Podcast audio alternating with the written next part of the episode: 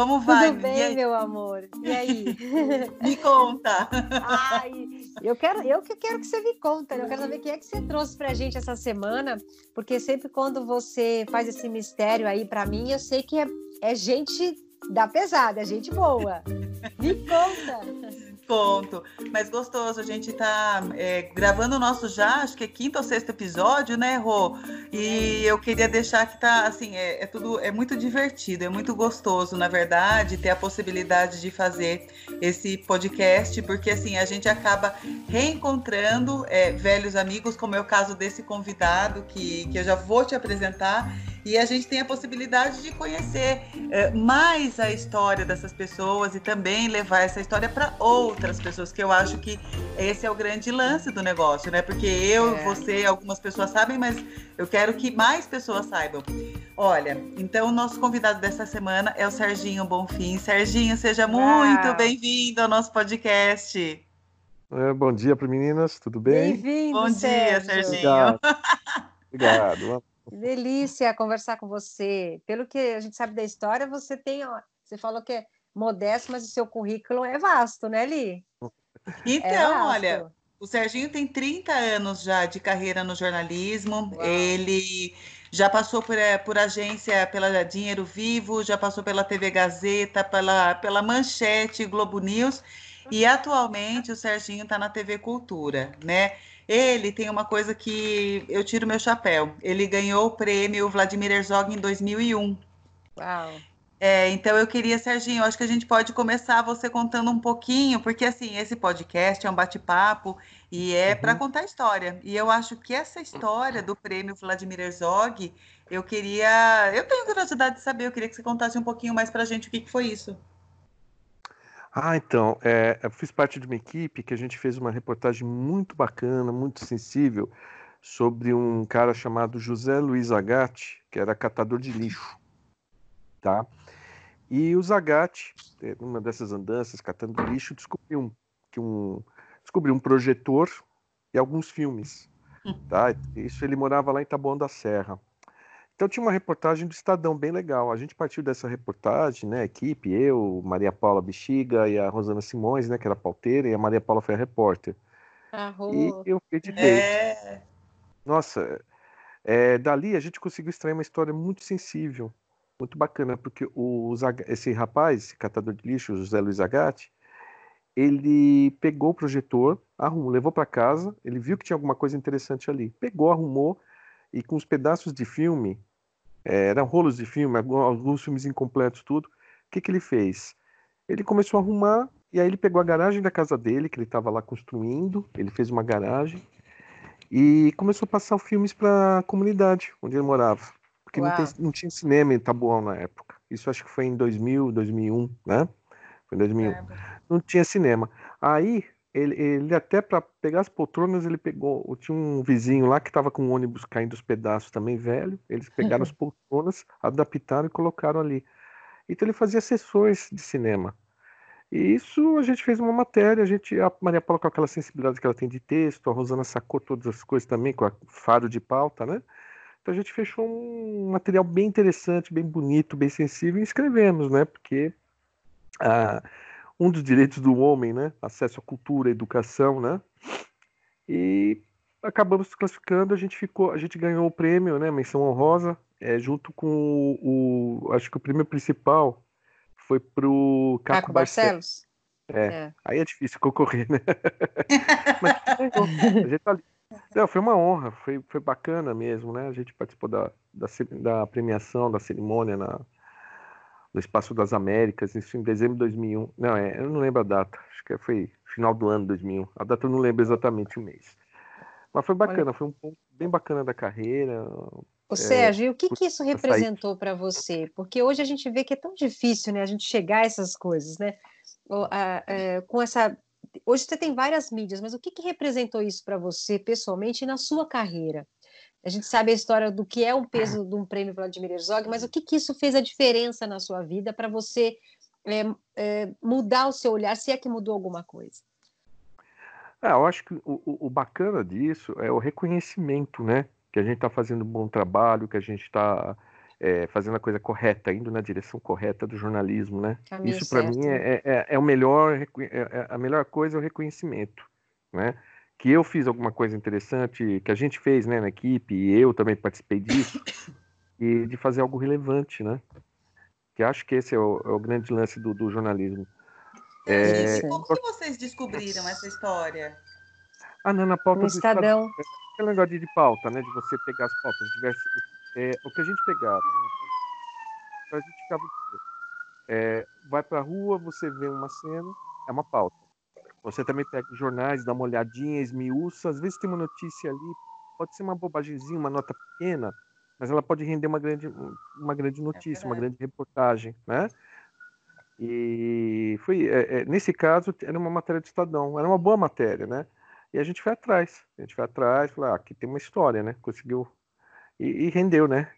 E, e, é o que eu falo, né? Quando a gente fala do, do, do, do retorno, dessa questão do, do retorno, é, eu gosto muito de uma passagem da Bíblia, né? No, que, que a Bíblia também é uma fonte de inspiração para boas histórias também, né? É. é o do apóstolo, do, do apóstolo Paulo, não, é, que ele fala, combati o bom combate. Eu acho tão bacana essa frase. É uma frase bem bacana, bem interessante. Então acho que é isso. Acho que o jornalismo é esse, né? O bom combate. Então você tem que é... Eu acho que esse foi o grande retorno que eu tive, né? Mostrar que a gente está no caminho certo, que está combatendo o bom combate. Isso, é, eu gosto né? dessa frase. Mas... Nessa época, fala, Rô, pode falar. Não, é que ele, você também ganhou um Mas prêmio Ayrton Senna. Não, tá? Só, só acertando aí, eu não sou evangélico, não, tá? Não, mas mesmo se fosse. É, não, a, a, e gostar da Bíblia não quer dizer que você seja evangélico. Você não, pode não, ser católico, você pode ser espírita. Né? Não, mas é uma. Eu, eu, gosto muito dessa frase. Eu acho a frase certeira, né? Pra, eu pra também resumir. tenho frases da Bíblia que eu gosto, né? O que a sua é. mão esquerda faz, a direita não precisa saber e vice-versa. Nada de novo sobre o sol, né? É, então. então tem... tem umas frases boas, né? Tem coisa bacana ali, tem. É. Eu, então, você lá. também ganhou o prêmio Ayrton Senna, né? É, é, na verdade, finalista, né? Fui finalista, ah, tá. é, também com outra matéria com o Gilberto Manioto. Foi na Record, foi um ano muito Nossa, interessante. Aquele dos... Foi no mesmo foi ano do Vladimir Herzog? Foi, foi. É, foi um ano bem interessante, bem prolífico, assim, boas pautas, né, que a gente fez ali. Fechei uma matéria com o Gilberto Manioto, era sobre uns meninos que vieram de vieram de Belo Horizonte e vieram com a cara e coragem, né, menores de idade. Se mandaram para cá, começaram a morar dentro de um carro, é, abandonado. E aí um empresário viu, arrumou um emprego para eles num restaurante, uma coisa assim. Mas o Giba contou a história com tanta graça, com tanta, né? Com aquele, ele é ótimo. Aquele, é, aquelas sacadas que ele tem, nossa. E a gente foi para a final. A gente perdeu, é, perdeu não, né? Que o vencedor foi uma matéria, acho que do Sérgio Gabriel, que hoje está na Bandeirantes, né? Uhum. Mas eu acho que a indicação é, é que nem o Oscar, né? É. Se você está indicado, você vai ser um eterno indicado. Né? Então isso é um currículo grande, não? Para indicado para academia, aí tá aquele vozeirão no filme, eu indicado e com indicado para academia fulano, tal, né? Você no currículo. Né? Você já absorve, né? Já absorve, já, né? Já está é dentro é de mim. Isso aí já é, faz parte de mim. É. é um prêmio. Não, aí falar em Oscar, você tem um longa-metragem, né? É, então, tenho, tenho. É, eu escrevi uma história, é, foi assim, e, e aí que é, que é, interessante, né? A gente é jornalista, trabalha no jornalismo o tempo todo tal, mas não pode cuidar das atividades paralelas e, inclusive, eu gosto muito de música, eu tocava com os amigos, é, e aí, acho que foi 2013, estava conversando com minha esposa, eu adoro cinema, né? Eu gosto de escrever, eu gosto de escrever e tal, e minha mulher, ela ela falou, ah, faz a pós, né? Falei, poxa, é, aí surgiu, eu, eu vi que tinha a Faculdade Senac, ela dispõe a pós-graduação em roteiro de ficção audiovisual. E eu fui fazer, porque eu gosto de escrever, gosto, é coisa diferente, né? Acho que você tem que manter isso aí. Foi ótimo fazer essa pós, porque ela abre muito a cabeça da gente, né? Me ajudou muito na edição, me ajudou muito na, na profissão em si também, né? Além de, né, me, me propiciar ferramentas para poder conhecer um, te, um, roteiro, um texto de um filme, é, um texto até de, de, é, até literatura, ou até mesmo para você compor sua reportagem, para compor novos trabalhos no jornalismo. Te ajuda muito, né? Porque são ferramentas ali técnicas de desenvolver uma narrativa. Tanto Olha que hoje eu vejo filme de outro jeito. Eu vejo filmes de outro jeito, né? Tem gente que vê o filme, ah, gostei do filme, não gostei e tal. Não é. E aí eu já vou, eu começo a esmiuçar o roteiro, como constrói personagem, como constrói a história, como constrói a narrativa. Ai, Isso é sensacional. Né? E, Meu não, filho faz cinema, olha que interessante, no Senac. Opa! Senac, é, é Cipião? Na Cipião? Não, na é faculdade mesmo, lá no Morumbi. É, mas... Ah, tem não, faculdade no, no, no... aqui, Senac, eu não sei. É, não, não, faculdade é, lá no Morumbi. É a unidade que fica na Lapa. É Senac. É Senac? Faculdade. Mas Senac tem faculdade? Tem. É, é, a faculdade, é a faculdade. Ah. E o centro universitário ali no, na Marginal, né, ali perto da Marginal Pinheiros, ali perto da minha, perto da minha casa aqui. O, uma das unidades é o centro universitário, que era uma fábrica enorme que eles agora ah. tornou um campus gigantesco. Meu filho até fez multimídia lá, mas não tinha esse curso aqui, né, do lado de casa. Eu tinha é, que ir até a, é, é, na Lapa tem o direção de TV, tem roteiro, tem na, é, locução.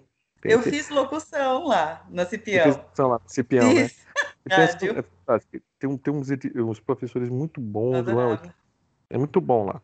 E foi muito bom fazer esse curso, né? Tanto que aí eu escrevi esse filme, né? Eu tinha uma historinha, tinha um conto que eu baseei numa uma história que eu vi na infância, escrevi um conto, né, passado na ditadura, tal, registrei, agora já está esperando financiamento, né? E qual que é essa eu, história? Conta aí um pouquinho é, pra gente. É, ah, eu, eu, me baseei numa história que eu presenciei, né, de, entre conhecidos, de uma pessoa que desapareceu durante a, a ditadura, tá? Hum. A pessoa sumiu e não se fala mais, sumiu, sumiu, desapareceu, volatilizou no ar, né? É. E comecei a escrever essa história e eu publiquei num blog um continho pequeno. Aí no curso, como tinha que fazer um TCC, é, aí vocês me lembrei dessa história que eu tinha escrito, tá? um continho baseado na, na história dos, dos conhecidos, tá? e virou meu TCC. Aí de uns faz uns dois ou três anos eu retomei a história porque ela estava incompleta, né? Foi só para fazer o TCC, para justificar a parte teórica, tal, uma parte prática, né? Que eram alguns um diálogos. Eu mexi na história, mexi, mexi, mexi. Falei, agora tá pronto. Fui lá e registrei na Biblioteca Nacional. É, oh, que legal. Tem um amigo que tem uma produtora, tal, a gente já se comprometeu mesmo a rodar. Eu, nós convidamos os atores, conseguimos convidar alguns atores, temos atores que estão comprometidos verbalmente com o projeto, é, um diretor de fotografia e uma diretora de produção, né? Uma diretora de arte, desculpa. E tá parado, né? Porque eu desconfio que vai ser um pouco difícil o financiamento nesses anos. Ah, um pouquinho. Pelo tema, né? além do tema ser espinhoso, é, parece que quem está aí na frente aí não gosta muito de, de é. arte, né? É, é Ainda mais esse tema, né? Esse tema. Então, vamos esperar um pouquinho, vamos ver o que acontece, né? Uhum. Você sabe Muito que bom. meu TCC na faculdade é, foi. Eu sempre gostei também de documentário, cinema, sempre foi, assim, sempre me chamou muito, muito, muito atenção. E eu tenho realmente um amor pelo cinema e eu queria fazer alguma coisa também é, nessa pegada que você fez, Serginho. O meu TCC foi sobre a imprensa das minorias. E eu fui entrevistar desde o. Nossa, falei com o Ziraldo, falei com o Otávio Firias Filho, falei com uma galera. Nossa, falei com o Alberto Dines. Eu entrevistei uma galera muito, muito boa, assim, sabe? É, para fazer o meu TCC também. Engraçado, né? Agora, eu acho assim: você tem 30 anos aí de carreira de jornalismo, né, Serginho? É, eu queria saber assim, como hoje a gente tem toda essa facilidade, né, de tecnologia para, por exemplo, ah, na matéria de 2001 que você foi, vocês foram finalistas aí do, do prêmio, né, do Vladimir Herzog, é, o processo de apuração era relativamente, né, viu a matéria no jornal e aí vai todo aquele processo que a gente já sabe hoje, lógico, com auxílio de tecnologia e tal. Como era antes, quando você começou no jornalismo, onde você começou e como era isso? Então, acho que eu, acho que eu fico bem à vontade para falar isso, porque, na verdade, o, o, o olhando para trás agora, fazendo um recapitulando, né? É, eu acho que eu peguei uma fase de transição, né? Que a gente está numa fase de transição, né? De, e muito é, rápida, vertiginosa, né? É, As é. coisas começam a mudar. Eu comecei em 1990, dezembro de 90, eu comecei na agência Dinheiro Vivo, né? Eu tinha saído do... Tinha acabado a faculdade, ainda estava trabalhando num banco, que eu fui concursado, e aí me chamaram, eu fui lá para TV Gazeta fazer um. Tinha chamadas, mas foi muito curto, né, ali, né? Foi muito curto, coisa da meio.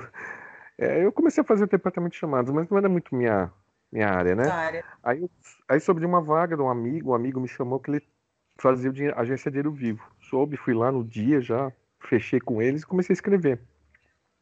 A princípio eu redigia textos para rádio e para TV, para o programa TV que o Nassif tinha na TV Gazeta, né? E só que ali foi Mas uma você escola. escrevia onde? Eu computador? Não, é, é, máquina de escrever, máquina de escrever, ah, claro. então. Escrever. O computador, em 1990, é, era governo Collor, não tinha começado o governo Collor ainda. É, era muito raro alguém ter computador em casa. E aquelas maquininhas ainda, você gravava o.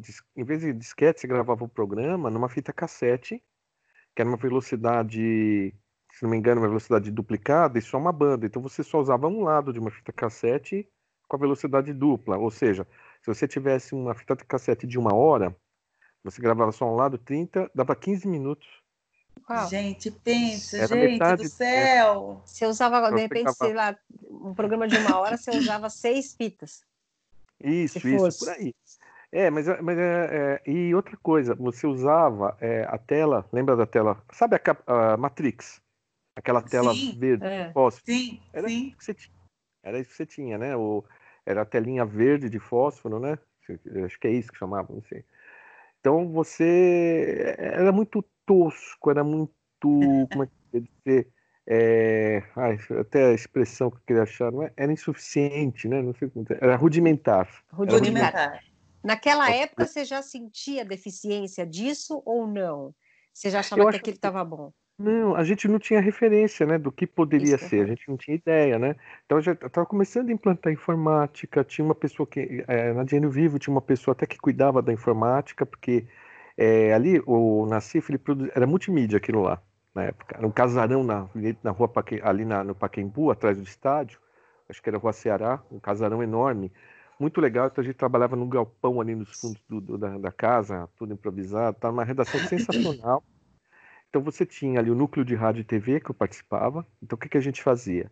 A gente escrevia textos na máquina de escrever.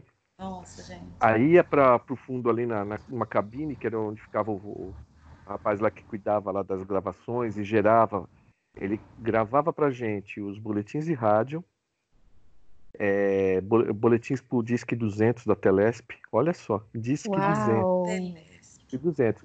Você, na Telesp, então, você ligava para o 200 alguma coisa, você tinha previsão do tempo, tinha não sei o que, e o fornecia. É, eu nasci fornecia a, Gente. É, a, as cotações, né? os indicadores financeiros. Então, gravava Uau. de duas, duas horas eu gravava o dólar, quanto estava, o CDB, CDB, olha só, a poupança, é, Bolsa de Valores, como estava São Paulo e Rio, tinha São Paulo e Rio. Hoje é só Ibovespa e é B3, enfim. E isso rendia a receita, né? Ao mesmo tempo a gente escrevia, aí a gente voltava, preparava o texto para o pro programa da TV, que era à noite, né? E também os boletins de rádio. A rádio a gente só escrevia e mandava por fax para a Rádio Off FM. As meninas liam, as locutoras liam, né? Elas recebiam por fax, a gente depois telefonava para saber, chegou direitinho? Ah, passa a folha 2 de novo. tal. Mas você já estava no fax aí, olha que bacana. Tinha o fax. Ah, e, paralelamente a isso, tinha os outros núcleos trabalhando ali com a gente. Tinha um núcleo de newsletter, que era análise financeira, que vendia. Uh, a newsletter ficava pronta, era editar, ia para a gráfica e passava para os assinantes. E hoje você passa isso na internet, né? Assim, numa newsletter na internet. Não, não tinha internet daquela forma. Era, como é que era o nome? Vídeo texto, não sei. Eu não esqueci agora, mas tinha um, um, uma, um, uma, um precursor da internet a gente tinha, que era tipo uma eh, esse, mas eu não usava, não era meu núcleo ali, né? E tudo impresso impressora matricial. Lembra? Nossa, ah, eu super lembro que era a matricial era aquela que tem os negocinhos do lado que depois a gente destacava, que nem vinha o lerite.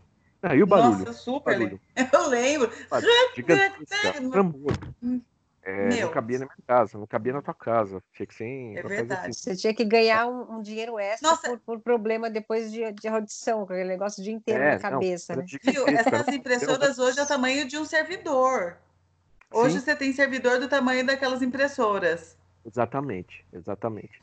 Mas você falou um nome interessante, Liege. O Luiz Nassif foi um dos primeiros a ter rede social, eu acho, a fazer coisas por rede social. Eu não tenho, não sei se você tem esse conhecimento, Sérgio. É, eu sei que ele fazia alguns boletins, ele foi um dos primeiros a ter isso. Eu isso, me lembro que isso, a, é. é. a, rede social, essas coisas todas, trazer esse tipo é. de informação através de rede social, de, de, de... ele foi um dos primeiros. Você tem razão, eu lembro. Ele teve muita visão nisso aí, né? de, de, de de, de utilizar. É, Na, naquela época eu já achava interessante, porque era multimídia, porque é, ele tinha várias. A, a, gente tinha produtos para várias mídias naquela época. Isso era bem interessante, né? Para as mídias da época. E tinha um, uma demanda muito grande para economia. Aí eu fui para Record, trabalhar na Record lá, é, recebi o convite, fui para Record e comecei a trabalhar. Mas eu só escrevia ainda, né? Eu era um redator no começo. Eu era, fui registrado como redator na Record quando entrei. Né? Hoje não existe mais, não existe mais, é editor. é. Aí eu comecei a aprender. Aí um, eu só escrevi os textos, eu trabalhava no núcleo de economia, né? E, ah, você foi para o núcleo de economia na Record, Serginho? É, como eu fazia economia ah, na entendi. tinha uma vaga, me chamaram, né? Entendi. E aí eu núcleo de economia, mas eu só escrevia textos, eu apurava, é, entrevistava o pessoal por telefone, fazia apuração, né? Uhum chefe de redação gostou do meu texto, gostava do meu texto, né? Falou: Ah, eu estou fazendo um workshop para. Ele, ele fez um workshop, acho que era Heitor, ele faleceu já, né? O Heitor.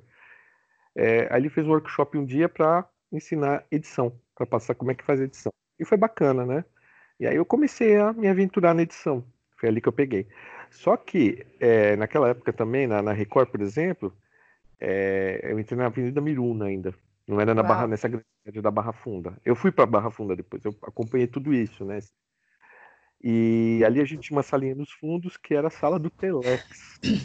Ai, a Rô conhece, né, Rô? Não, Não eu entrei em 2004 é, a gente estava a gente usava mais aquele terno, né? Eu não conhecia essa salinha, porque acho que não era todo mundo que usava. Não a salinha, mas o Telex, tô dizendo. O Telex, sim. Ah, no Telex eu peguei, foi... eu entrei em comunicação com 15 anos, eu, eu, eu, eu peguei essa fase aí. Mas era mais é, então... em, jornal, era no zero hora. É, isso foi... Era pior, eu, eu, era pior, desculpa. então, então, aí o, o esse, é, isso foi em 92, né? Aí eu achei um máximo, né? Porque não, é, a gente pegava as notícias que saíam do Telex, vinha da agência France Press, vinha uhum. da Reuters, ah. agência Globo, agência Estado, a JB, tinha agência do Jornal do Brasil também. Sim mesmo, JB. Você assinava, né? E recebia as notícias. Não era internet ainda, não. Não tinha internet. Tinha que esperar o Telex chegar, ficar pronto, arrancar da máquina, ler e para redigir a nota para ir para o ar, né? Havia então, a fitinha era... amarela e a fitinha amarela você tinha que passar de novo para ela imprimir o que estava escrito, porque era quase que Isso. é quase que um braille aquilo, né? É, é e, aí e também a edição como você fazia edição? A edição na fita eu peguei a época do Lumatic, né? Uma fita grande, enorme, enorme e, e gravava o quê? De máquina para máquina, né? Você pegava você tinha a máquina player e a máquina com a edição. Hack. A border, a hack. E ali uma parafernália em cada ilha, com Era monitores, mesmo. um monitor para cada um. É, algumas ilhas mais sofisticadas tinham controle para arrumar o som, enfim. Tal. Só que ali é o seguinte: você está editando, aí você quer cortar alguma coisa da matéria, tem que é. pegar a matéria editada, botar ela na player e copiar para outra fita, cortando Nossa, aquele. Gente, pelo amor de Deus! Nossa, é. que pensa como que era isso. Não, Nossa, você editava uma matéria de 10 rápido. minutos, né? Se demorava é, uma semana. Não, demorava uma semana. Você tem que voltar a fita para botar no ponto, a fita onde está a reportagem. Aí você estava com 10 fitas na ilha. Uma com off gravado pelo, pelo repórter, outra com a passagem, outra com as imagens. E aí fitas de arquivo, para pedir imagem de arquivo, descer aquela trambolhão de fita. É, você pedia para o arquivo, olha, preciso de imagem de construção civil. Aí a pessoa vai lá, procura tal, tá, aquela, vai lá na estante, procura ali nas anotações onde estava, buscava a fita, entregava, você levava para a ilha, copiava. Isso era um tempo dispendioso, mas a gente não sentia muito porque a gente não tinha referência do que podia Exato. ser. Né? Bom, enfim, isso aí foi. É, e batendo tudo na máquina de escrever. Né? Você está escrevendo texto ali para pro, pro, pro, ser aprovado pelo mesão e ir para o ar máquina de escrever, tudo, errou, passa o branquinho, então joga e quando fora. Quando não tinha o branquinho, é isso que eu ia falar, quando não tinha o branquinho, começa tudo de novo, né? É. E aquela lauda datilografada, não. depois de aprovada, ia para o TP, que você punha aquela lauda. Aí os produtores tiravam o Xerox, né? O Xerox, ah. levavam para o Xerox, tiravam o Xerox da, da, da lauda, Aí é colava um no outro e punha Tinha o departamento de xerox, né? Tinha, Tinha o departamento de xerox, verdade. Exatamente. Aí você pegava e é, aí o produtor pegava, colocava uma folha naquela ordem do script, né, do roteiro do jornal, punha ali na pro operador de TP, que ele colocava na esteirinha e ia hum. subindo e rodando lá o TP, o teleprompter para o apresentador ler. Gente, isso aí é, é, loucura. Gente, é, que beleza. Hoje, hoje o jornal sim, acho que para ir para o ar fica inviável. Não, não tem eu como, eu tempo, acho. Não né? tem tempo. É, é, na verdade, eu acho que acelerou o tempo, né? As coisas ah, estão tão imediatas. A internet fez o que com a gente? Ela acelerou. Ela nos acelerou, é, né? Acelerou de todas as formas, né? Então, se você não, se você tivesse uma televisão é, rudimentar, como você mesmo disse, nessa época, hoje você ia ficar para trás, né? Porque ela acelerou o nosso tempo ela mudou o nosso tempo, eu acho, gente, porque hoje a gente faz tudo com tanta pressa. É, tudo, olha, eu vejo, às vezes, eu me pego trabalhando com três monitores, fazendo cinco coisas diferentes em cada uma, em cada monitor. Eu falo, meu Deus, daí chega no fim da semana, por que, será que você está arrebentado, né? Porque você teve, tem dia, e aconteceu até essa semana, falei, meu, a sensação que eu tenho é que eu vivi cinco dias em um só, né? Porque é, é, é uma coisa tão é um processo tão acelerado, né? Que, que realmente eu acho que a internet, ela, não tô, assim, veio para causar todas essas mudanças, a tecnologia, toda essa coisa, mas ela realmente mudou a nossa, a, a nossa concepção do tempo. É, e, e, não só a internet também, porque aí eu lembro que a Record foi para foi lá para Barra Funda, né? Que era comprou os estúdios da Jovem Pan. A Jovem Pan transmitia Isso. dali, né? A Record comprou. A TV Jovem Pan, né? É, comprou a TV Jovem Pan, as instalações. E aí eu lembro que no primeiro dia era saímos da Umatic, porque ali o sistema todo comprado era beta. Ah, e exato. foi fantástico, porque eu consegui fazer uma edição muito mais rápida. Exato. Tanto que eu entreguei né, para a editora-chefe, ela, olha, nossa primeira matéria em Matic, fui eu que editei, e beta, né? Editei rapidinho, meia hora editei. Falei, nossa, então... Ai, e... gente, olha, e pensar que hoje você edita na tela e da tela já Exatamente. vai direto, então. Exatamente, aí que vamos para aí. É, nessa época, então, eu lembro que começou a implantar a informática no jornalismo. E aí a gente começou a digitar no computador. Aí um belo dia, eu olhei assim para tinha uma estante que eles puseram, todas as máquinas de escrever ali, do lado do banheiro, uma estantezinha no corredor do banheiro tinha uma estantezinha com as velhas Hamilton aposentadas. Ah, Foi uma imagem Uau.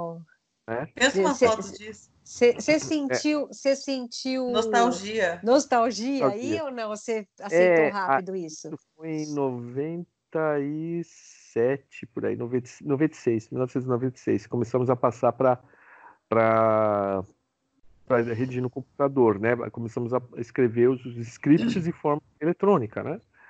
E aí foi um grande avanço, além da beta, né? Das fitas beta que eram mais ágeis. Para você foi difícil, Serginho, essa, esse processo de adaptação, dessa transição? Não, não nenhuma. É, pelo seguinte, eu acho que a gente, como jornalista, como eu falei lá, né? É, como jornalista, o nosso papel é entender né, o fenômeno, as mudanças. É, então, acho que a gente tem que estar muito aberto para isso. Né? É, imagina, a gente não pode resistir a uma mudança tecnológica que vai ser, no fim, vai ser melhor para todo mundo.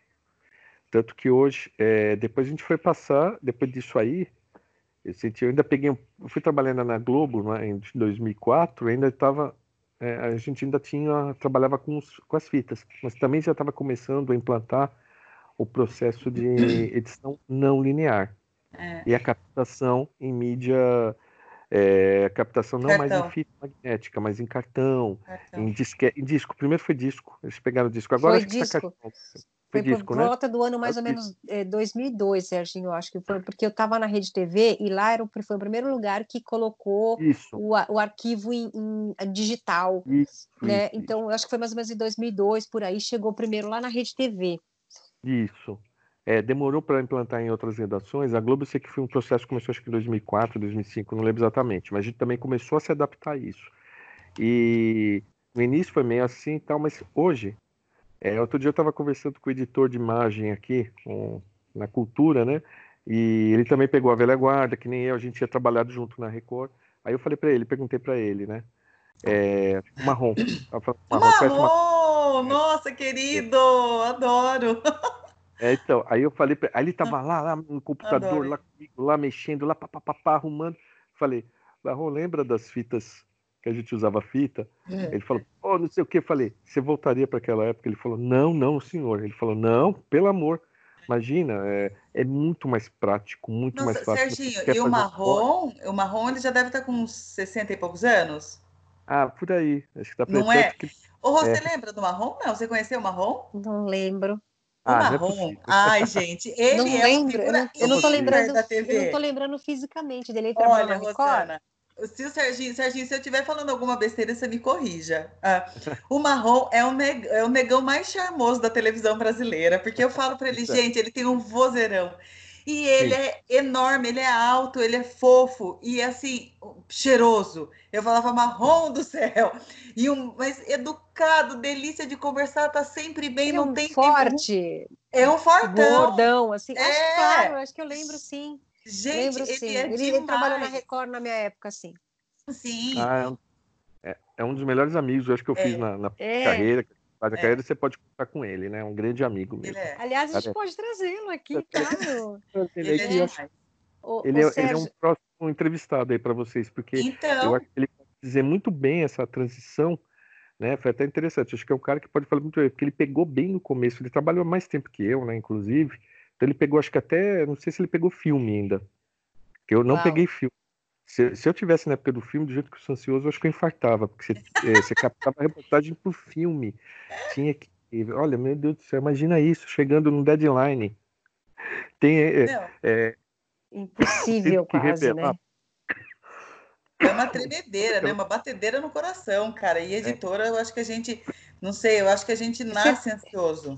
Você tem ideia de quantos infartaram nessa época, não? Exatamente. Imagina a loucura que você tinha para poder botar um, um, material no ar, num fechamento e de uma forma assim, é, mas com essas limitações, né, tecnológicas. É, Hoje, então, é. você pega uma não linear, você pode reeditar a matéria, seleciona os trechos, coloca, é muito mais rápido.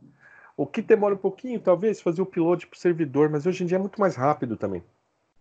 Olha que engraçado, né, Rosana? Como tudo tá tão diferente, tudo tão mudado, né, gente? Nossa, muito diferente. Mas é, o que eu achei interessante é que assim não demorou muito tempo depois que é. saiu da beta para o digital, não demorou muito não, tempo. Não. E aí as coisas, aí que eu achei interessante, porque ela, ela acelerou demais. A, até dar o primeiro salto da beta, depois da beta para o CD, do CD para os, dis, os discos, os, os, né, os cartões é, foi muito rápido isso. Então, é, depois ele diminuiu o cartão, aí tinha, uhum. né? É, eu, depois daquela teve a, a, SD, depois a, Exato. a Beta SD, então foi muito rápido isso. Exato. Né? Exato. O, o, eu não sei exatamente o, o, porquê dessas coisas, mas acho que quando descobriram primeiro, abriu-se o caminho, né? Sim, sim, mas, é, mas a, a, tendência é essa. Você vai desenvolvendo tecnologia, você vai galgando escadas de um, você vai degrau por degrau de uma escada. É, e aí começa a, a tendência daquele ponto de partida ser muito mais rápido para você é, conseguir descobrir novas tecnologias, novas formas, né? Você já tem uma base, né? Você está construindo a base, acho que é isso. Eu me lembro é... que eu fui fazer até uma matéria, desculpa te cortar, Serginho, que é uma matéria não. na USP com tecnologia. E aí o professor da USP, eu não me lembro o nome dele agora, infelizmente, ele falou assim: ó, vai chegar uma hora que está tudo sendo colocado no celular. Você vai só encostar o seu telefone e você vai pagar. Hoje, aqui em Nova York, se eu passar no metrô, eu só encosto o meu uhum. celular, que já tem um cartão lá dentro, eu passo e pago a minha passagem. E aí, assim, tá, isso foi instalado faz uns três meses nessa catraca aqui da minha da coisa, mas isso já tem. O seu próprio cartão, uhum. ele tem uma, um, um, sinalzinho que é de internet. Sim, e aí você já você, aproxima. Você encosta. Agora, o meu celular eu posso, eu passo na catraca, eu só encosto e eu pago a uhum. minha passagem, entendeu? Isso é, eu, eu fiz uma entrevista com ele, nem, eu estava no começo da minha carreira, 20 anos atrás. E eles já estavam estudando isso. Ele falava para mim: isso aí já é estudado. Chegou, E, e chegou. Né? Chegou, eu, ainda, eu falei: caraca. Então, eu, te assusta? A minha pergunta é: te assusta isso ou não? Você acha que é assim mesmo e daqui para frente é só alegria? Não, eu, eu, é muito bem-vindo, né? É, eu acho que, que, que, que o, o, o, que vem para somar, para poder melhorar, para poder facilitar o seu trabalho, que venha, né? Porque eh, acho que a gente tem que ter a mente aberta para isso, para ver as novas mídias, novas linguagens, novas tecnologias. Senão a gente fica para trás. Não, não dá. É, imagina, eu, se eu tivesse ainda que. Se eu resistisse a aprender informática, aprender a, a operar um microcomputador em casa. Hoje sem um computador não dá para fazer nada. Né? Você fica a gente, eu fico muito contente, também. muito contente assim de saber que, por exemplo, assim, eu olho para nós, por exemplo, para mim, para Rosana, para você, Serginho, a gente está mais ou menos os três ali na mesma, na mesma geração. Exato. E, e, assim, o que eu fico contente é que legal que a gente pense assim, e que legal que a gente aceita assim, porque nem todo mundo tem essa facilidade, esse tipo de aceitação, né? Porque é, a gente continua e a gente está aberto para aprender e a gente está aqui usando usando a tecnologia para gravar esse podcast, para já fazer um podcast, quer dizer, eu acho isso muito bacana. Eu acho isso muito bacana. Lógico que assim, a velocidade das coisas me deixa um pouco, né? Mas eu gosto muito também, até porque eu fiz também uma especialização de tendência que você tem fazer exatamente esse exercício. O que a Rô foi entrevistar o cara lá 20 anos atrás e ele falou: oh, Isso vai chegar e chegou. É, hoje, nessa, né, nesses cursos, você tem ferramentas que te fazem a, a, entender o que vai ser tendência daqui 20 anos. Né? Então, isso é muito bacana. E, pô, a gente está aí, a gente é, é o que a Rô, a gente fala, né, Rô, da geração híbrida, que a gente viveu né, o Telex e que a gente passou pela Umatic, que a gente chegou no Blue Disk, que a gente já edita na tela do computador, que já faz o upload para o apresentador e que a gente consegue fazer uma gravação aqui com áudio para editar, para colocar nas nuvens. Quer dizer, a gente está olhando para trás, a gente viveu aquilo lá e a gente consegue olhar e seguir para frente, usufruindo disso que tem surgido para nós. É, você, o que você tem hoje? Hoje nós temos um programa. Eu estava falando de, de, montar o espelho do jornal na mão, né? Na marra. Né? Uhum. Às vezes uhum. fazer até uma correção à caneta é, de última hora para o apresentador decifrar aquilo num teleprompter. Hoje não, você tem, um, você tem programas, vários programas de, de, de, de roteiro para telejornal. Você tem o programa da Sony, tem o programa da AP, que eu uso o AP agora. AP. Enfim, é AP. É, é. AP é antigo, né? O AP é antigo. É, eu tenho uma versão boa, mas eu tenho uma versãozinha nova já. A gente tá usando uma versão bem nova. É, tá ali com os comandinhos para botar um, um, GC, né? O gerador de caracteres, você põe no comando, você põe ali, deixa tempo, deixa, ele já calcula o tempo. Você está é escrevendo, fantástico. ele já calcula o tempo da matéria. é um Excel inteligente. Esse, né? Então isso é, é, é assim é, é, importante isso. Hoje, se tirar isso da gente, como é que vai ser? É, por exemplo, é, a pandemia está até mostrando agora uma adaptação que a gente está fazendo com a forma tecnologia, com a tecnologia para fazer o jornalismo. Podem reparar, a maioria das reportagens agora, entrevistas, Sim. o entrevistado está gravando em casa Sim. e mandando pelo Skype ou pela, pelo WhatsApp. Hum. Porque você não tem o contato. Gente, passando a quarentena, passando a pandemia que vai passar, né? Espero que passe logo, a gente está torcendo para voltar ao, normal. A gente vai ter um novo normal que chamam. É. É, eu vou mandar mais uma equipe para fazer uma entrevista com um cara é, do outro lado da cidade, seis horas da tarde. A gente nem estava claro. fazendo antes. Ele pode gravar para a gente por Skype ou por WhatsApp. A imagem. É, e aí eu acho que vai, é, vai ficar mais um editor, vai ter mais um papel importante ali, vai ser um, editor, um repórter de redação. Eu acho que ele vai ter um papel mais importante ainda, né? Sim, sim. É, é o que está acontecendo. Você pode ver as reportagens agora. Maioria dos entrevistados gravando de casa, mandando, aí entra na matéria, né? É, o, podcast, o próprio podcast que a gente está gravando agora aqui, né? Estamos três, né? Em algum lugar. Eu estou em São Paulo, vocês estão em. Eu estou em Itatiba, é. interior de São Paulo, e a Rosana está em Nova York. Nova York? Ah, eu é. achei que você estava aqui em São Paulo também. Então, olha só, nós estamos em pontos diferentes, estamos gravando um podcast aqui. Né? Isso vai para o ar depois. Então, é, quando acabar a pandemia, passar essa quarentena, a questão do confinamento, é, nem vai precisar repensar nada. Eu acho que todo mundo já vai. Isso aí vai ser, já entrou e vai ser automático. A gente vai trabalhar com essa nova realidade, com essa nova forma de, de, de captar a informação, a entrevista, é, de, de ir a campo, né? Então, isso Mas acho que é bem que eu acho, Serginho, também, só fazendo um adendo aí, eu acho que também as emissoras, no caso de TV mesmo, ficaram mais tolerantes com relação à qualidade de imagem. Porque antes não, você tinha que ter a imagem perfeita. Agora, tipo, se o cara grava a entrevista é. de casa e a imagem não fica perfeita, vai pro ar do mesmo jeito. Tá indo, não, a, a recomendação é essa. Eu acho correto, eu acho que é, eu acho que assim, é, mesmo pra, é, em jornalismo, o mais importante é a informação. É a informação. Na TV, né? Na TV é importante a informação com a imagem. Né? Uhum. Isso é importante. Mas se a imagem estiver ruim, alguma coisa assim, foi, é, acho que estava no começo também, né, dos smartphones, daqui, a, a qualidade dele já está melhorando, né?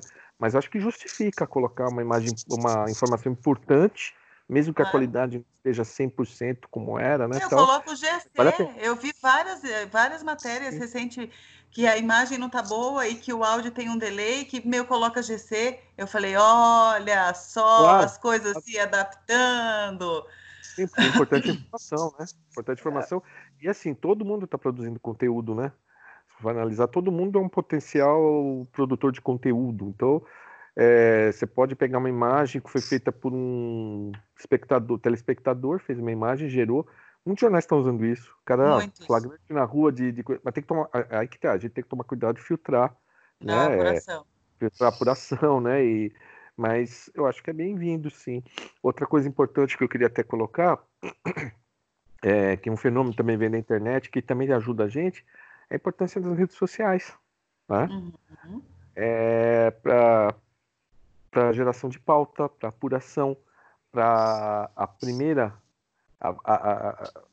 para dar o start naquela pauta, para dar o start, para dar, ó, oh, tá acontecendo tal coisa, ah, publicaram tal coisa, vamos atrás, vamos.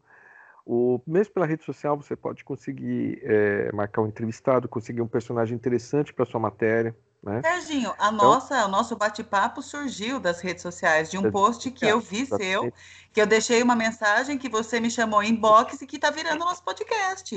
Exatamente, tá aí, né? Então... A produção mudou, a edição mudou, é, várias coisas mudaram. E imagina uhum. como não vão vir os celulares agora, pensando nessa galera que é para produzir dentro de casa. Isso tudo Sim. é. Você vê que é, o que, que não faz uma pandemia, né, cara? Que não muda a tua vida. Você acha mesmo que as pessoas é, vai ser vão, é, assim mudou? As pessoas vão mudar? Acho que já Depois mudaram, da, né? Após a pandemia, Sim, você acha mudou, mesmo isso? Mudou, mudou. Olha, por exemplo, você vai pensar, é, a, como dizia, não sei, me corrija se estiver errado aí na parte de história, mas, por exemplo, a peste negra, que pegou a Europa, é, acho que fez a transição do, sei lá, do feudalismo, acho que sim, né? É, é exatamente. É exatamente. Isso, né? Exato. Fez a transição, né? Não lembro. É, Eu não lembro, então, não lembro. Mas é isso. Mas é, houve mudança na Europa, né? Com a pandemia. Houve mudança também com a gripe espanhola, é, enfim. É, isso vai, vai, vai, vai uh, o, o, Covid vai afetar, vai, vai, ter alguma mudança a partir disso aqui, né? É, eu acho que na verdade a mudança já aconteceu, né? Eu acho que é, agora é só uma questão de ajuste, mas a mudança já aconteceu. Eu acho que, na verdade, muito assim, os valores mudaram, né? A percepção das coisas mudaram, a velocidade das coisas. Eu acho que mudou muita coisa, não só tecnologicamente, mas eu acho que na gente as coisas mudaram. É, vai mudar sim, acho que muda sim. mas o, o, até retomando a coisa de rede social, eu lembro que até algum, todas as redações, por exemplo, no começo, proibiam acesso é. a redes sociais. Que achavam que uhum. o cara ia ficar adiando no Facebook e tal. Exatamente. E hoje não, hoje tem, eu trabalho com as redes sociais abertas. É, eu abro, eu deixo no Twitter, porque para mim é um feed de notícias do Twitter. Né? Tá é. Tá ali. Eu estou trabalhando e eu estou com ele ali ligado. E eu deixo aberto o Twitter, o Facebook e o WhatsApp também. Por quê? É, às vezes o repórter vai para a rua, tá fechando o texto, ele manda o texto pelo WhatsApp. O entrevistado gravou para a gente, gravou para a gente, ele envia por WhatsApp. Aí eu já baixo o WhatsApp, aí eu baixo o vídeo que eu recebi, assisto ali, baixo e jogo na pasta ali do jornal. Gente, gente vamos combinar, né? Para ver Imagina, é, que, como é que está evoluindo o assunto, né? Isso é muito legal, né? Não, é muito rápido. E eu, eu tomei bronca já de algumas chefias, né? Tá, tá, tinha, é, dali que é, a história do post estava contando. Uhum. Cheguei a tomar bronca uma época de chefias, ah, porque tá aberto o blog, tá aberto não sei o quê. Eu, eu falei, olha, eu uso como feed de notícias. Agora, se quiser, eu fecho, tudo bem, não, não abro mais ele aqui na redação. Mas, Mas a, a, própria rede surgiu como isso, né, Serginho? Ela não surgiu para ser um feed de notícias, ela surgiu como uma forma de, de entretenimento, né?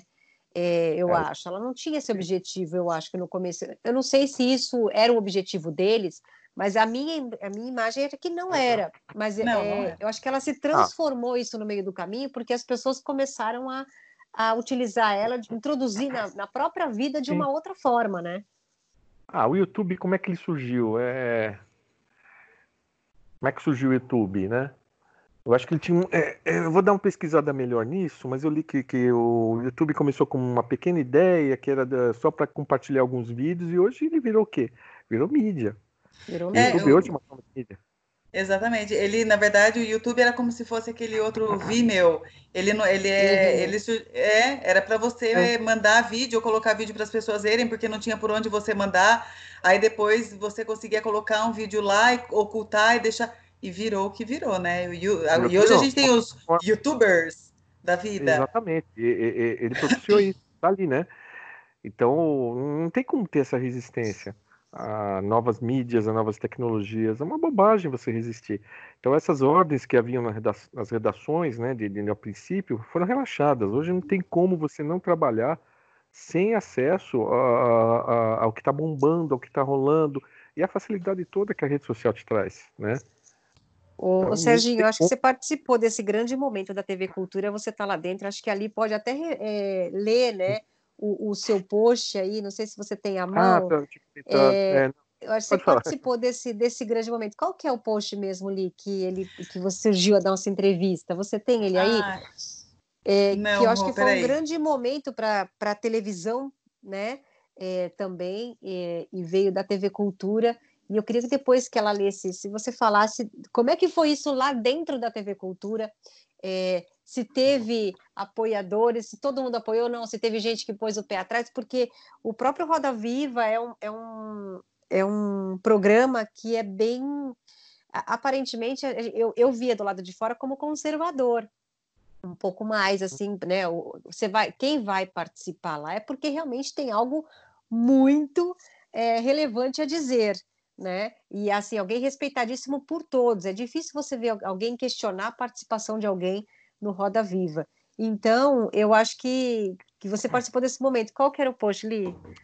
É, não, não eu, pode falar, Serginho. É, é que eu não, eu não trabalho no, no, Eu trabalho em outro. outro você trabalha em outro, mas lá dentro da, da TV Cultura. Não, não, não, não. Acho que tá normal. Acho que não. Não, não teve? Não, não, não teve isso aí, discussão sobre isso. Foi legal. Eu acho que foi mais a repercussão foi fora mesmo. Foi né? fora. Que... Olha que interessante. A gente já tem imaginado é, que sido dentro. É, porque eu, eu, cheguei em casa e, e eu vi o finalzinho né, do, do, do, do programa. E estava interessante, né? Foi o pessoal e do amendoim eu... do lado de fora, né? O pessoal Exatamente. no Twitter, aí no Twitter eu me espantei. O que me chamou a atenção foi que havia jornalistas é, conhecidos, né? É, falando mal e assim de uma forma bem tosca. Mas para bem... contextualizar, Serginho, eu tô, eu achei o teu é, post, é que assim, né? é, na verdade, se você aqui se abre falando que teve uma chefia que há alguns anos deu uma bronca em você por te uhum. flagrar com o Twitter aberto, que foi Exatamente. aquilo que você né, conversou, falou agora. E aí depois uhum. fala aqui que você está citando uma, essa passagem porque vejo jornalistas da velha guarda reagindo mal à entrevista desta segunda no Roda Viva, desqualificando o Felipe Neto. O que eles não entenderam é que o rapaz é, concordando ou não com as suas opiniões e atitudes, é que é um dos maiores comunicadores da atualidade. O formato dos youtubers criou uma linguagem própria, é, nova e interessante de passar mensagem. Felipe tem 38 milhões de seguidores. As visualizações em cada postagem passam do 1 milhão. Aí é isso que você está falando. E aí, no fim, Serginho, é, tem aqui. E o papel do jornalista é compreender os fenômenos contemporâneos, como este, ao invés de vestir a toga de juiz e determinar o que é relevante ou não. Certo? Exatamente. Exatamente. A hora que eu olhei, eu falei, opa, né? É isso aí. É, eu acho assim, o, inclusive a, a, entrevista foi surpreendente, porque ele está bem articulado, né? O menino que já está, ele começou muito adolescente, né? E ele foi amadurecendo junto com o público dele e diversificando, né? É, mas é, é, importante saber o que ele está falando, porque ele tem um alcance grande, né? E um Gente, alcance 38 que ele tem milhões de pessoas? Seguidores. Sim, sim. É, então, 38 milhões, de, é, 38 milhões de pessoas. É, pode ter um robô ou outro aí no meio também, tal, a gente não sabe. Mas, assim, é, se você for analisar, 38 milhões de seguidores, ele pode. É, o, o, quando ele publica, é, passa de um milhão instantaneamente. Qualquer postagem dele, em poucas horas ou pouco tempo, já, já tem um milhão de visualizações e vai embora e fica lá, né? Então ele é um cara interessante, ele está falando com, com o pessoal. Mesmo se você não concorde ou não, e ele é bem articuladinho. Eu acho ele bem articuladinho e tal. Não estou dizendo que eu estou concordando com ele ou não, mas é um cara, é uma voz. É uma voz e é importante. Ele tem uma influência hoje grande, maior que muitos veículos de imprensa, né? Se for analisar. Então a gente tem que entender isso aí. Agora, é, eu vi uns textos, os comentários ali dentro do Twitter de, de, de jornalistas famosos, tudo zombando. É, uma, uma pessoa chegou a escrever, falou: ah, semana que vem vai ter fulano, aí sim, conversa de gente adulta. Não, peraí, né, meu? Peraí. É, é, isso me lembra muito Monteiro Lobato na Semana de Arte Moderna. Nossa. Monteiro Lobato, tremendo cara conservador. Eu adorava uhum. ler os livros dele, mas sabendo ler as histórias dele hoje, sabendo quem ele é hoje, assim, a gente fica até horrorizado, né, cara? Bom, enfim, Monteiro Lobato ele escreveu um texto desancando a Anitta Malfatti, a pintura da Anitta Malfatti. É um conservador reacionário, né? O cara estava reagindo ali a uma nova forma de arte, uma né? Forma... Nova... Exato. E o cara xingando, desancando. É, é, feio até se ler, mas assim, é interessante você ver porque eu acho que é a mesma reação, né? Da, da, do conservador frente a algumas mudanças que ele julga que não são. É, cabíveis, não, né? né? Não são cabíveis, né? É interessante isso, né? Essa reação, né? Mas eu acho que o Felipe Neto é um personagem interessante para entrevistar, sim. E o próprio Roda Viva já fez tantas entrevistas assim também com, Nossa, com pessoas que não são da política, não são da economia, mas pega a gente do esporte, pega a gente do entretenimento. Rende um papo Eu bom. acho que esse é o papel da, da, do Roda Viva ah, mesmo. Eu acho que não tem que, né? Tem que abrir, tem que abrir para escutar outras pessoas, outras vozes, novas ou velhas, não importa, mas eu acho que é, é contar história, é fazer história. história. Né, gente? Então, eu, eu, eu concordo plenamente. Olha, vamos lá, o papo tá bom, mas a gente já tá nos 50 minutos. Uau, que delícia. Tá vendo como passa bom? É Ai, que delícia. Ai, mas antes eu precisava fazer uma pergunta de cinema. Vamos lá. Posso? Ai, deixa. Pode, claro, claro. É, é, é, que assim, é como você está ligado ao cinema, e assim, é, o que a gente percebe, o que, que você acha que, que mudou para o cinema? Claro que mudou tudo, mas como é que vai ser o cinema daqui para frente? Porque pelo que eu vejo, o, o, você, você grava com um pano verde atrás e depois você monta assim. o que você quiser, né? Então, assim, a, você grava com 10 pessoas, aquelas 10 viram 300 milhões, né? Você pode colocar atrás numa edição, você muda tudo. Você acha que o papel, é, o roteirista, você pensando no cinema roteiro, você já pensa numa edição assim ou não? Isso é problema do, do, do diretor, ele que se vira para montar essa cena. Como que funciona ah. isso? Não, né, com essa nova acho... tecnologia. Você já tem que escrever pensando nessa nova tecnologia, né? Ah, eu ainda não, ainda não escrevi muita coisa, né? Eu escrevi na história, contei ali. Aí você deixa pro diretor criar em cima, né? Mas a nova tecnologia, por exemplo, permite aqueles filmes da Marvel, né? É, ah, isso é interessante. É. Mas uma coisa assim, até lembrando essa história aí da, da reação ao novo, né, tal, é, pode, o próprio cinema também está tendo essa, alguma resistência aí, por exemplo, para pegar os filmes de streaming, né? Para classificar no Oscar, por exemplo. Você viu essa polêmica toda aí, né? Uhum. E acho que com a pandemia não vai ter muita escapatória ano que vem, porque não tem muita produção. Pararam as produções, é... mas uma maior parte ainda é das plataformas de streaming, tipo Netflix, né? Então acho que esses aí vão ter que ser indicados, sim. Mas eu acho que tem que concorrer também. São filmes bons, tem, tem, tem uma produção interessante vindo aí da, do, do streaming, né? É, e eu... tempo para cá é. vai ser difícil você ter uma grande aglomeração numa sala de cinema. Né? Mas você acha que vai ser tipo uma nova categoria ou não? Ele vai concorrer com o normal? Não, eu acho que não tem que ser nova categoria, acho que é filme, né? É, concorre para drama, o drama tem que concorrer ali, melhor filme, melhor ator, melhor diretor.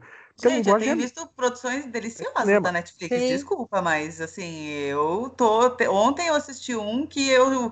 eu meu coraçãozinho é um italiano, aquele 18 anos, que é a mãe que é, deixa. Ela acaba descobrindo que ela tem um tumor enquanto ela está grávida da Ana, e aí ela é, prepara é, todos os presentes de aniversário para a menina até os 18 anos de idade. E é uma produção da Netflix de um filme italiano que é fantástico, cara. Assim, e você vê que é uma produção super bem feita, tem. Meu, tem, tem uma. A fotografia é bonita, os diálogos são legais, é, é muito bem construído. Então, eu, eu acho que. Mas esse último que ganhou aí, ele tinha alguma coisa. Ele, ele, esse último, último Oscar, que foi o, é o é coreano. É, o que acontece com esse, Rô, é que nenhum, é, nenhum outro filme sem ser de língua inglesa havia ganhado o Oscar até é, então. então. Tem isso, né, Serginho? Isso, é. É o Parasita, é, ele mudou. O Parasita. Que tá, o, que tá na, na, na, na, internet, né? Assim, ele, ele é, foi mais ele, da Mas ele não é da plataforma, não. O, ah, o estava tá. com a plataforma, você tinha o irlandês, cenas de um casamento. E o casamento, né? o Irish. É. Irishman, né? Ele é menos cinema. Ele é menos cinema porque ele foi produzido por uma plataforma. É um Scorsese. Exatamente. Uhum. Exatamente, meu. E que baita filme, de tirar o fôlego, pelo amor. É um filme muito bem contado, é um filme que tem Nossa. Robert De Niro, tem Robert o Joey Pesci. É. Não dá, tem o Al Pacino. Al Pacino. É... Al Pacino, Robert De Niro e Joey Pesci, só. E dirigido é. pelo Scorsese, só. É, é um filme menor? não, não, de jeito nenhum. Não dá, né? Não dá, né, gente? O História de um Casamento também estava bem. Muito legal. É. Produzido pela Netflix, né? É, é, cinema, assim, vai mudar, já está mudando muito a nossa relação. É lógico que a experiência de você ir para telona, para o cinema, de pegar fila para telona, isso não vai mudar nunca. Mas é. você não vai isso mais para todo filme fazer isso, né? Gente, isso hum, me parece aqueles diálogos que a gente tinha falando de quando surgiu a internet que ia acabar a TV ou o jornal. Não, não vai não, acabar. Complementa, tudo complementa. Exato. O rádio desapareceu? Não desapareceu. Não. Ele vai tomar. É, esse podcast aqui é uma forma de rádio que a gente está é fazendo, que vai o áudio pro ar. É uma forma Exato. de rádio. É, é, é, tudo não acontece isso, né? Tudo vai conviver e vai convergir, né? É isso que é interessante. A gente tem, o papel da gente é entender isso, não é resistir, né? Não é proibindo o acesso à rede social, é. não é, é, se recusando a aprender como editar não linear, né? Tem que editar não linear, tem que ir para o não linear, porque é ótimo. Para mim hoje sem uma edição não linear, eu não vou saber editar de novo ali, né? Olha que ah, interessante isso, né? É, é muito legal. Tem que ir para frente, gente. Tem que ir para frente e tentar entender o que está acontecendo, né? Nosso papel é esse, tentar entender e passar para o grande público o que está acontecendo, as mudanças, né? Mostrar, né? Apontar Tomara caminho. que, assim, olha, quem, quem escute esse, esse nosso bate-papo é, dessa galera mais novinha realmente uhum. absorva é, isso do jornalismo, porque exatamente esse é o nosso papel. Exatamente. Então, assim, olha, Serginho, eu é, agradeço muito por você uhum. aceitar o convite de participar comigo e com a Rô aqui do ah, nosso. Ah, e aí me conta. E uhum. de verdade, assim, porque a gente sempre, né, Rosana? A Rô fala para mim, fala ali, a gente grava e a gente sempre aprende. E eu quero muito continuar aprendendo. Então, falando com pessoas como você, é o que me dá fôlego é o que me dá energia, é o que me dá motivação para saber, poxa vida, sabe?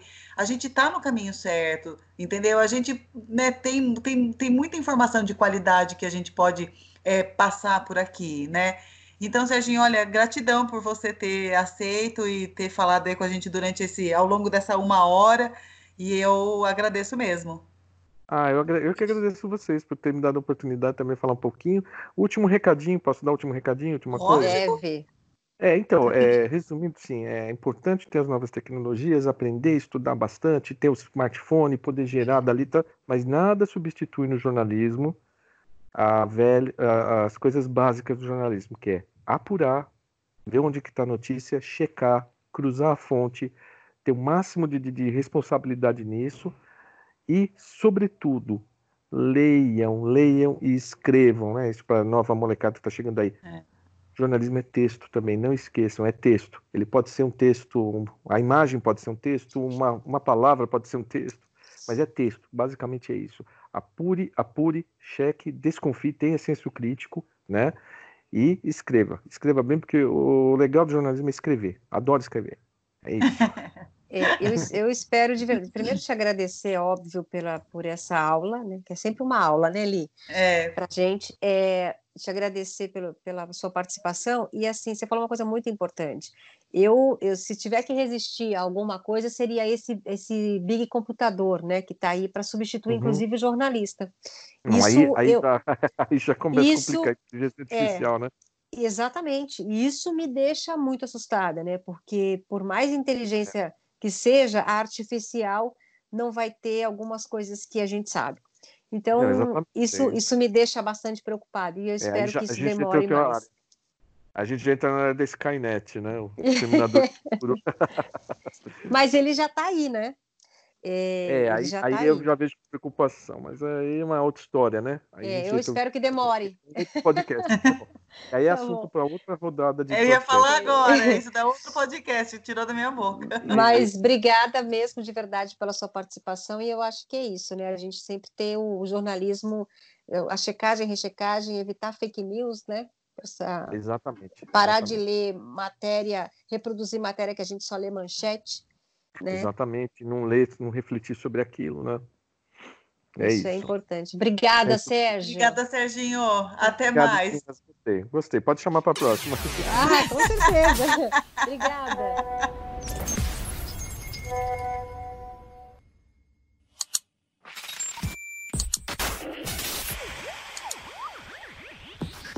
E aí, me conta!